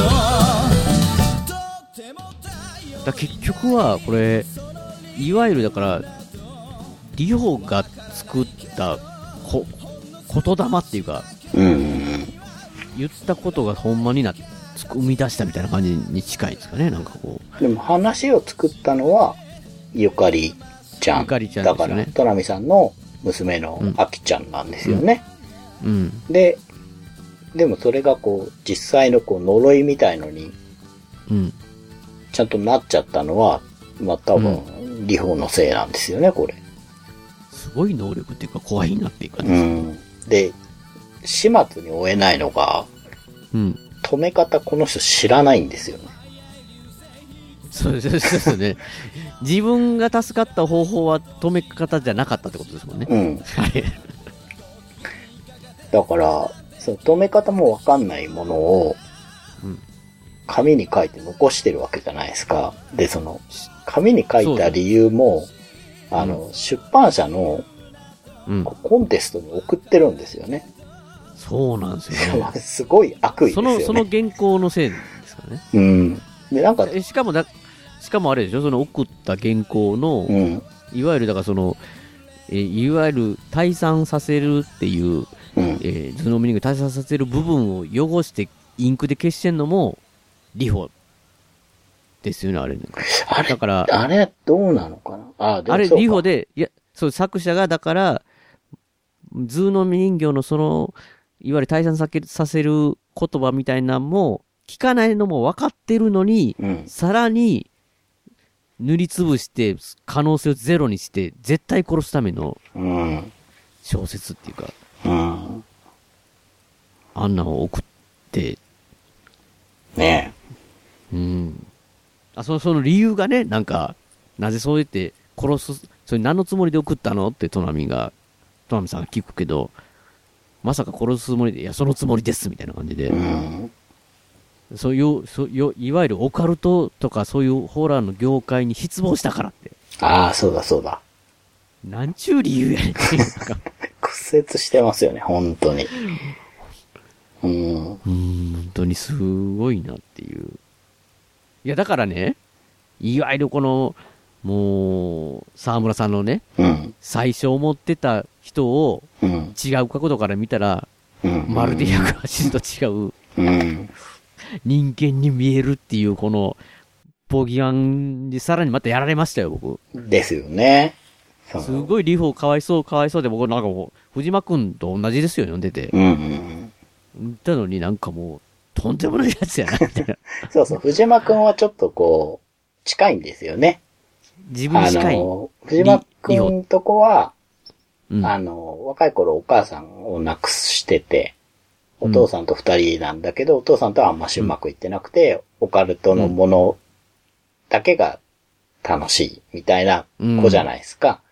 で、なんかちょっと。野崎にいいな、うんシンパシーみたいなの感じるなって思ってたら、野崎は野崎で誠を連れて出てきて、なんだ、モテるじゃん、みたいな感じにそうそう。なる。ね、俺と違う人種かいって、お前もあっちかいみたいな感じになって、急にね、雰囲気出て、出ててがっかりしてましたもんねだ。から藤間くんはこう、リホの、小説の中のリホにはこう、同情すごいしてますよね。やっぱ自分と同じだし。いや、もうしすぎてね、そのいわゆるコンテストにそれ出したわけじゃないですか、その原稿をね。で、その、いわゆる、その人たちみんな呪われて、呼んだ人死んでるのに、うん。寸評みたいなの書いて、残ってて。結局コンテスト自体はもう行われ、そんなことがあったから、死んだりしてるから行われなかったんですけど、うん。いや、この本は、あの、この小説は素晴らしいって言って、うん。えー書かれてる品評もあるんですけど、うんこれはちょっといまいちだって、点数 ABCD で言ったら E だみたいな感じで、一人よがっての、なんか勝手なんで、いろんなところが、着地点がなんかこう、着地点っていうか、いろんなところがほったらかしでとかって書いてるやつに関して、腹立ってますからね、藤間君読んで そうて。だ。イライラするみたいな感じで。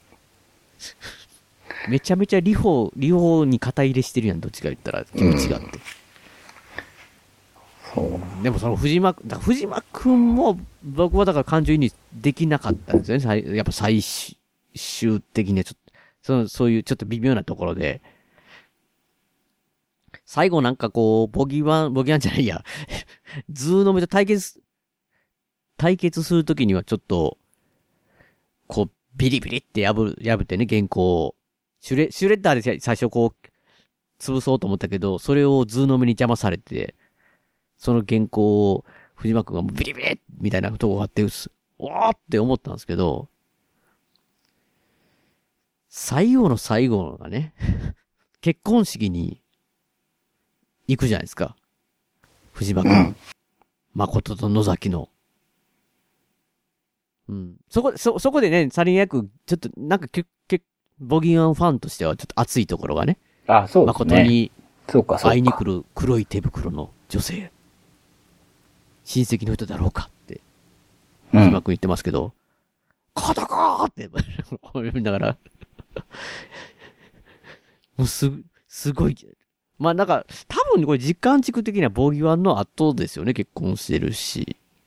あ、そうですね。ね。だから、うんあ、なんか、ボギワンの時までは、なんかお姉ちゃんに会ってないんだみたいな感じで、もう全然みたいな感じで、まあ、ズーの目の時も長いこと会ってないって言ってましたけど、やっぱこういう節目節目にはやっぱし、こう、会えるような感じになったのかなって、うんっ。て思ってるけど、藤間くんは、チェって、やっぱりみんな人がいるじゃないか、周りにって。ぶ俺だけだって。まあ、ゆおそらくトナミさんのこと、好意を抱いてたんで、あのトナミさんまで亡くなってって、何もかもなくなったみたいなね。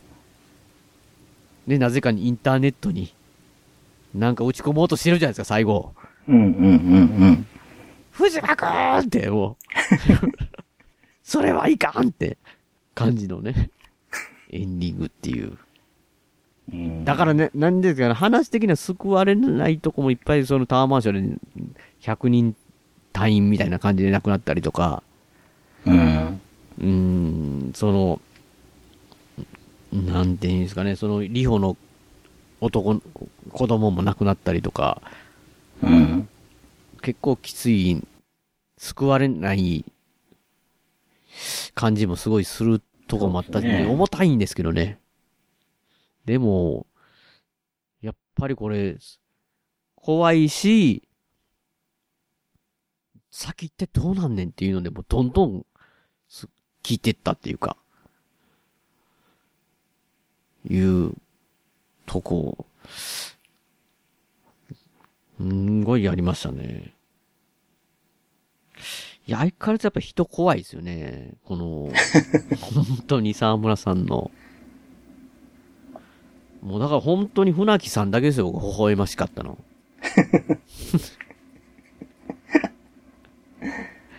うん。であの、あの、きっと藤間くんは、うん。あの、メール送ってたんですよ。メール？あの、船木さんにメールを。あ、最後、最後？船木さんにズーの人形。えぐいじゃないですか。それ、ちょっと、ちょっともう、ギャグになりますけど、ギャグじゃないなってもう。いや、いや、結局、いや、最初ね、ああいう、なんていうんですかね、その、旦那さんと、まあ、半分もほぼ別れているお母さんのところに来る、後から来る義理という、になるような人とかって、なんかほ、ま、物語の展開的にはちょっとすごい嫌な人だったりするじゃないですか。うん。こう、よくあるじゃないですか、こう、最初いい人でいじめられてとか、そういう展開かなと思ったけど、なんか、そんなんもなくなんか終わっていったですか、船木さん。彼、彼だけは何にも変わってないですからね。何にも変わってないですね、確かにね。なんか一人だけ別世界にいるようなね、ズーの目の恐怖を味わってないんですよ、私ね。ないですね。ほ 確かに、大めちゃめちゃホラー好きなのに。うん。まあ、蚊帳の外感は蚊あ帳の外りますね。感半端ないですよね。ななんかね、だから、い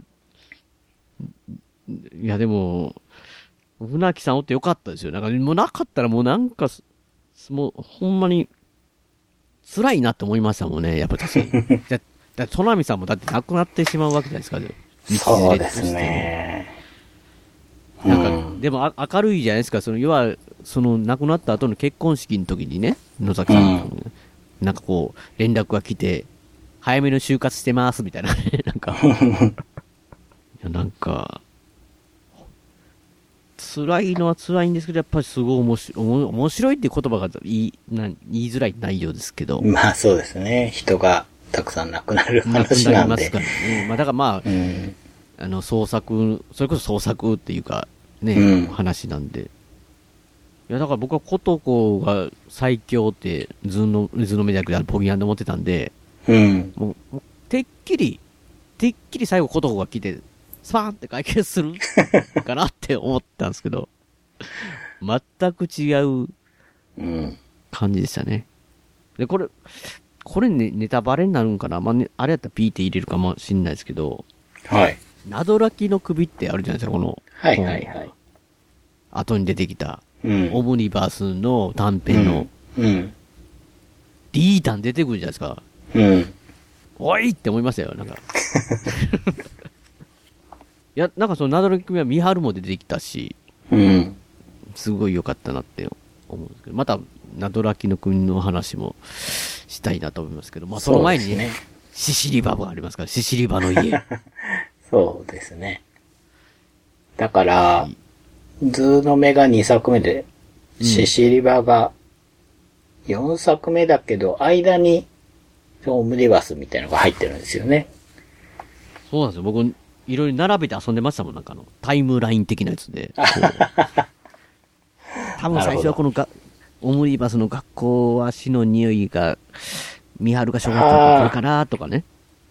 で、次が、などらきの首、あ野崎が高校生やしなとかなんかね、こう、並べて遊んでましたよ、なんか。うん。あの小学校の話もいいですよね。あー、小学校の話ね。まあいいですよねっていうのが、まあ基本的にあの、人が亡くなる話まあホラーですよホラーですよホラーですよね、あれなんですけど、なんかほら、子供の頃の、ま、まこ誠も出るかな。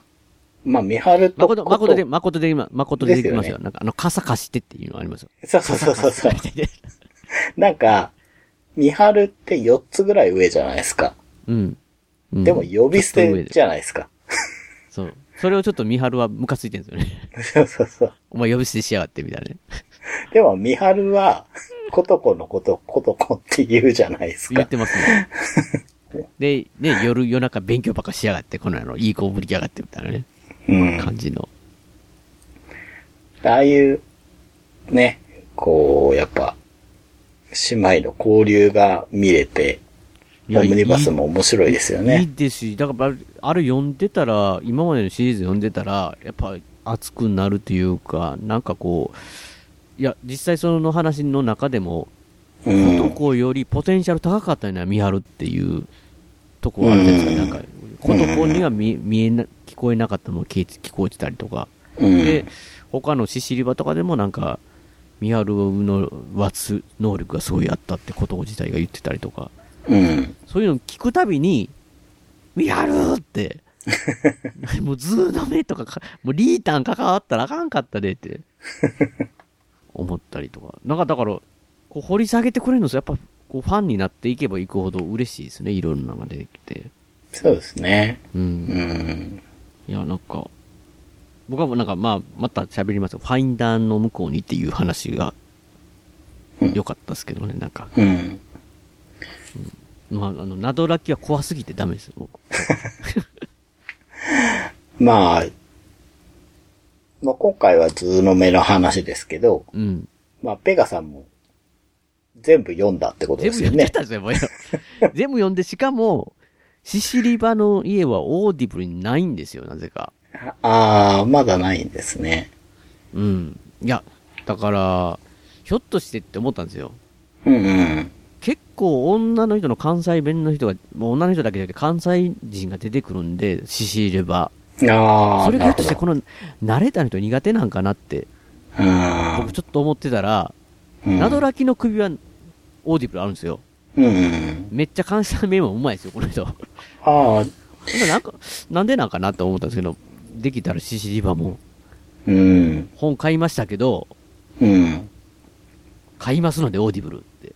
まあでも、出そうですよね。今、ちょうど、あの、前にゲストで出た時に、来るの話しましたけど、はいはい今ね、ちょうど Amazon プライムで来るが見れるようになったじゃないですか。会員になってれば。あ、そうそうですね。あの時ってこう、見れないから、ちょっと有料で見てたんですけど、うんうん今もう見れるから、結構みんな見て、うん。で、やっぱ面白いってなったみたいで、うん。だから小説があるらしいぞってなって、だから全部すごい売り切れてるらしいですね。あ、そうですね。あのーね、作者の澤村さんがね、なんか、うん。喜びのツイートを、だから、ししりばもオーディブルには絶対来ると思うんですよね。入ってくると思うんで。オーディブル、やっぱりね、で、まあまあまあ、オフ、トークで長谷川さんに言ったと思うんですけど、ししりば僕本、久しぶりにだからオーディブルずっと聞いてて本読んで、うん。からもう一回などらき、ツイ、オーディブルで聞いたら、僕本ちゃんと読めてないなって。文章を、なんかこう、読んでるようで、抜け抜けで読んでんちゃうかなって、なんかこう、感じでしたよね。だからししり、ししりばもうき、オーディブル聞きたいですし、まあししり、まあもちろん本ですごい怖かったし、面白かったんですけど、うん。うんもう、僕の中で脳内変換で関西弁は完璧な関西弁だったんですけど、そうか、そうか。そうか、結構あれも、そうか、関西弁出ますもんね。関西人結構出てくるでしょあの、なんかあの、うんうんししりば。うんうんなるほど。でも、オーディブルでも聞きたいなって、うん。すごい思いましたしなんか、だから、ちょうどタイミング的に確かにそうですね。あの、うん来るが。うん。でなんか、しかも、なんか今日嬉しいニュースが、うんツイツイートで、その、澤村さんのツイートで、はい。新刊の長編が来るって。ああ、そうですよね。楽しみですよね。カタカナなんで、ひらがなで全部タイトルなんで、ちょっと読みにくいですけど、多分、うるは、うるわしみにくしあなたの友達っていう、うん。8月21日発売って。うん。ああ、でもいい。そうか、それはすごくいいタイミングなんだな。うん。ツイートで見てると、クラスの女子たちの顔がまがまがしい力で歪められる学園ホラーミステリーですって。ああ、楽しみ。ヒーローもヴィランもお化けもモンスターも不在のまま終わる。自分の長編としては珍しいタイプの話かもしれません。ぜひお読みくださいっていう、えーツイートとともに、うん。まあ、小説の、えー写真と、うん。なぜかラーメンの写真が載ってるっていう。いや、サーモンさん分かってるな。分かってるなっていうか分かるけど。なんか、謎ですけど。じゃあ、それも買って読みましょ買ってね、読みたいなって思いますし。いや、でもね、日が、日が、日が。いや、だからもう全部読んじゃったんで、僕、その聞いたり読んじゃったんで、う。はい。もう本当に、比嘉姉妹ロス。野崎ロス。野崎ロスっておかしいですけど。なってんすよ、もう。うん。なんかこう、朗読で言ったらもう、野崎が、誠が戦ってる時とかに心配する、誠誠っていう声が聞きたいんですよね。なるほど。かっこいい。かっこいいんですよ、野崎。いや、長すぎますね、僕、今回も。それだけ、まあ面白かったのかなと思って。いや、面白かったし、僕、今回ね、あのー前回僕反省したんですよ。へえ。ボキワンが来る。撮って、編集してアップしたんですけど、うん。僕ばっかり喋ってたんですよ。いやいや、それでいいと思いますよ。いや、よくないんですよ。僕、長谷川さんの話を聞きたいのに、あなんか、長谷川さんが、今回もそうなってると思うんですけど、あ。うん。長谷川さんがせっかく喋ってるのになんか思いついた瞬間に、あ、それって言って、僕、そればっかり喋ってるっていう、本当に申し訳ない。それが面白いんで。いやでも面白いそでもそれって、すごく、なんていうかな。リアルじゃないですか。面白かったっていうあ気持ちが伝わるのは、なんかね、へなんか言ってもね、うんポッドキャストってこう趣味で撮ってるものだから、まあまあそうなんですけど。まあ話し家とかじゃないわけだから、その気持ちが大事なんで、その前のめり感はリアルがそう、出てしまあっていいですよ出てしまってるよ。全部読んだ、うん、あの、今のうん。ペガさんにうんちょっと言いたいのは、おうおう僕がね、はい。予言の島を読んだとき、うんまあ、この、何ですか、ポッドキャスト 何はいはい回も撮ってますけど、はい。沢村さんサーガーみたいになってきちゃいましたけどそうで、すね。本当ですよね。こ出発点のうん予言の島、うん。読んだときに、はい僕がはい。心霊なのか何なのかよくわかんないって、うん。読み終わった後も、ペガさんに確認したじゃないですか。はいはいはい。あの気持ち分かってもらえません？そのわか、りますよ。沢村さんのことをうん。信用してるがゆえに信用してないんですよ。書いてあることに対して。わかるわかるわかります騙され今まくってるから、すっげえ警戒して読んでるんですよ。のわかります。それでも予言の島は騙されたんで。うんいや、確かに僕もあれですよ。まあ僕は順番違いますけど、予言しない騙騙されて、ボギアンでも騙されて、まあこの通の目でも騙されて、うん。シシリバでも騙されてますし、ナドラキでも騙されてますから。そう、確かにそうですね。やられまくってますよ、もうほんと。いや、嬉しいですけど、そうそうそ警戒してんのに騙されますよね。なんかそれすごいな。う。うん。まあまあ、僕らがいいお客さんなのかもしれないです。いや、それで、いもや、それの方が楽しめますからね。それの方が楽しいんですよ。いや、ほんとね、予言の島はほんと警戒したんですよ。その、あのね、二度目はミステリーでしたっけ、あの、あの、あの、あのコ売りピーが余計ね。たから、そう。だから、うん今回は、どう、どの手で来るんだって思ったけど、もう全然ダメでしたね。いや、わかります。いや、あれは無理ですね。うん。無理ですし、また、こう、図の目にしても、うん。トナビさん、女性と思って読めないですもん。読めないですね。普通にも、ええ感じのロン毛の、なんかちょっと髭、ちょっと生えて、ちょっと疲れてるタバコの匂いを染みつかってるおっさんとしか思わなかったもん、なんか雰囲気。でもすごい切れ者のね、感じで。そう。なんか僕はもう、あの、パトレイバーの後藤隊長みたいな わかる、わかります。感じかなって思ってたんですよ。あの、髪型とかは違うんですよね。違いますけど。うん。ねえ。いや、だ、だ、さ最初の、湯水さんでしたっけ？その亡くなった人、はいライターの。はい。ゆみちゃん、原稿落としたことないっすからねって、なんかこれ喋り方とかも、普通の、なんかその業界にいそうみたいなね。でもあれですよね。女性って分かったら、うん。女性でもこういう人いるよなって感じですよねそう。そうそうそういや、それがやっぱ沢村さんすごいところ。うん。そうなんですよね。ちまあ、ゃんとそこ、ほんまに、そこ綿、綿密というか精密というか、うん。うん。なんか、予言の島を読んでくれた方はね、その、うん屋根裏部屋聞いてから、あ、じゃあ、えっと、読んでから聞こうって言って聞いて、みたいな、えー感想をツイートされてた方もいいるんですけど、うん。やっぱりだからその、後からもう一回読んだら、あ、確かにみたいなね。うんうん。全然そう、違和感ないわ、みたいなね。そう、そう、そういうことで読めるわ、みたいな。に、なんかこう、やっぱし、やっぱずうのめも2回読みました、僕。うん。本当に女性、女性かなと思ってみたら、あ、確かにこういう女性、女性だったら女性でいけるって、なんかこう、うん。男性って思い込んでたけどって。いやー、なんかすごい、確かに澤村さんサーがなってますよね。うん。まあでもここまで、一体行きますけど。あの、ボギワンを最初にペガさんに読んでもらえて、まあ聞いてもらえてかな。うんよかったですよ。やっぱね、最初の怖いうん。のどうしようっていうのをね、うん。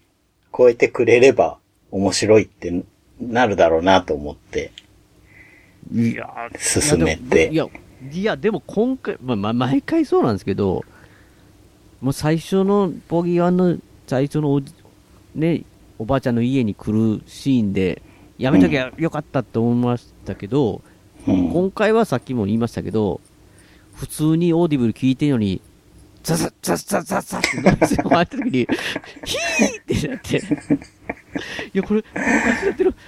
なんでこれ、ダウンロードおかしくなってるデータがあって、やめときゃよかった、みたいなね。毎回なってますよ、なんかいろいろ。まあそこ込みでね、面白いですよね。本当に。まあね、オーディブルを今から聞かれる方からするとちょっと楽しみを奪ってしまったかもしれないですけど、うん。いや、まあ、逆にちょっと安心感がそこはザザってなっても大丈夫やでって。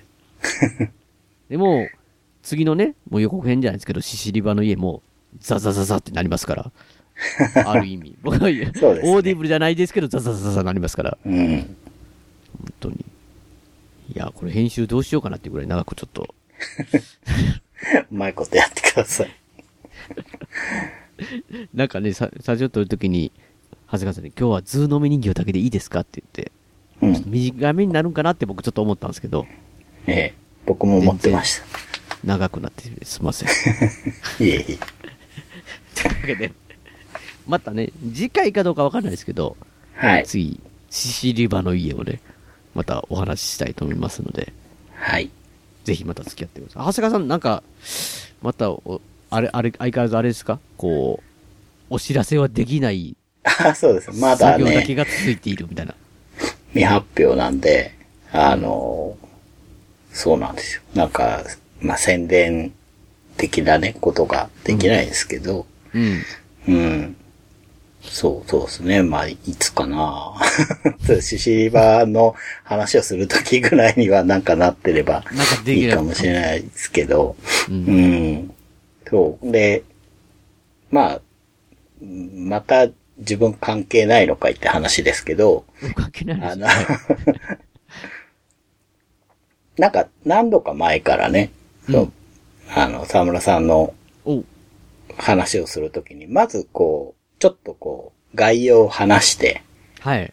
ここから先は、あの、ネタバレになるから聞かないでくださいねって言って、はい。まあその後僕らの感想を喋ってるじゃないですか、要は。そうですね。あそこ怖かったねとかそういう話してるわけですけど、なんかね、あの、その仕組みで本の紹介してるポッドキャストさんがあって。僕全く関係ないんですけど、単に好きで聞いてるだけなんですけど、こんな面白いポッドキャストあるよっていうだけの感じですか？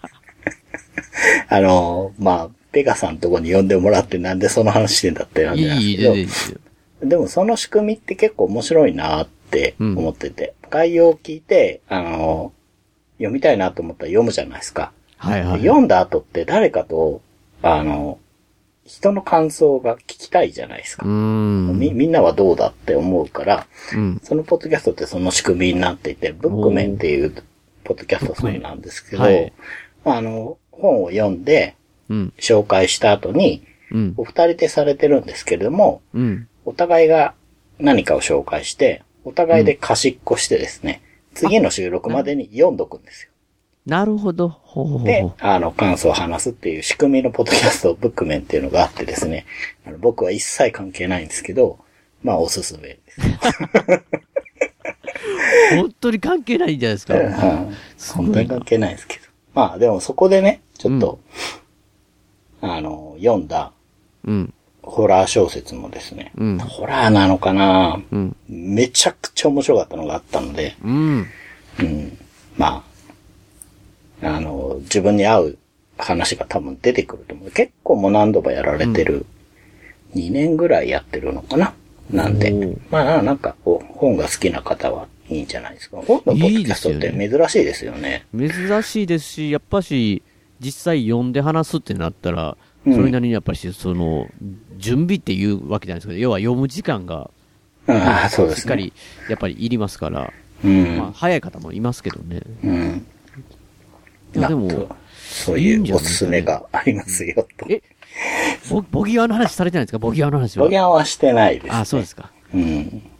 なるほど。あしてたら聞きたいな。いや、まずいですよ。それ僕、それ聞いてしまうと面白そうやなと思ったりとかすると、またコインを、コインを待たんとダメじゃないですか、いっぱい。そうです。いや、でも本当に、長谷川さんに、もうボギワン、あの、教えてもらって、いや、むっちゃくちゃ良かったなんて。まあ、よかった結局僕、ずうのめ、オーディブルで聞いてますけど、買ってますからね、本。ししりばももちろん買買いましたし。いや、なんか、これはおもすっごい面白いのを、手元に置いときたいみたいなね。うんうん。うん手元に置いときたいって思いながら、ししりばは、もちろん、いきなり本を買ったわけですけど、うん。やっぱり、あの、電子書籍したらよかったからちょっと思いましたね。夜真っ暗いとか、例えば家族の一緒に寝てるじゃないで読めないですよ、本は。だからあそうなんですよね。そうそそういう時にも読めるしなと思って、うんちょっとした時に読めるから、いや、し本じゃない方が良かったんかなって、まあ、こう、やっぱりいいとことね、一長一短っていうか、ありますけど。う。確かに。いや、でも、ずうのめ人形、本当に順番関係ないでずうのめ人形だけでも、ぼぎわんだけでも、みたいな感じで、読んでいただきたいな、いや、なんか、だから単純にやっぱり、こういうの読み始めると周りの人に言われるわけですよ。なんか、俺ホラーばっかり読んでん最近って。怖いの好きなみたいな。でも怖いのだけ怖いんですけど、それだけじゃない魅力がすごいあるねって、こう、そうですね。いわゆるミステリー的なとこっていうか、うん、その、ね、前言ってた探偵ものみたいなとこもあるし、なんかこう、よく出てくるホラーを論、ホラーっていうか、会議でありえないことだけど、論理的にこれで説明つくみたいな、なんかそういう感じの切り口みたいなのも、うん。すごい楽しいなと思うし。でやっぱり一番は、人の、に人間の、まあ嫌な部分というか、あと、でも本当に、いつもいつも騙す、気持ちよく騙されますし、あっと驚くっていうのは、なんか毎回あるっていうのはすごいなって思いますよ、なんか。うん。なので、みんなぜひ読んでいただきたいなと。はい。で、じ次回は、次回というかまあ、次またシシリバで、はい石川さんとはお会いしましょうとはい。いう感じで、よろしいでしょうか？はいえ。ーそうしましたら番組締めさせていただきます。えー番組のご意見やご感想などメールでお待ちしています。えっ、と、いつもブログのメールフォームから送っていただくかって言ってるんですけど、もう大変気づいてなかったんですけど、何ヶ月か前からね、このメールフォームサービスが止まっているって。だからないんですよ、今メールフォームから。ねなので、えー申し訳ないですけど、通常の普通のメールでね、アルファ、えーアルファベットでペガヤネルアットマーク Gmail.com という Gmail の方のメールアドレスの方にぜひね、えー感想をね、ポキャン読んだよとかね、ズーム、ズードメはこうだったみたいなね、あったら嬉しいなと思うんですけど、お願いいたします。えー今回のエンディング曲は、笹山さんでスルーいいです。えー、スルーを含む笹山さん関連デジタル曲、こちらの方は iTunes ストアや Amazon MP3 で購入できます。CD などはオンラインストア、リミングオンザレコードで購入できます。えーあとアルバム IG、こちらの方は全国レコード CD ショップで扱われてますので、お店でもお取り寄せできますので、よろしくお願いします。では、また次回の配信でお会いしましょう。さようなら。お疲れ様です。お疲れ様です。大事なことはいつも伝わらずするり相変わらずのままでいられた二人街はもうすっかりと懐かしく変わり昔のことと分かりすぎる一人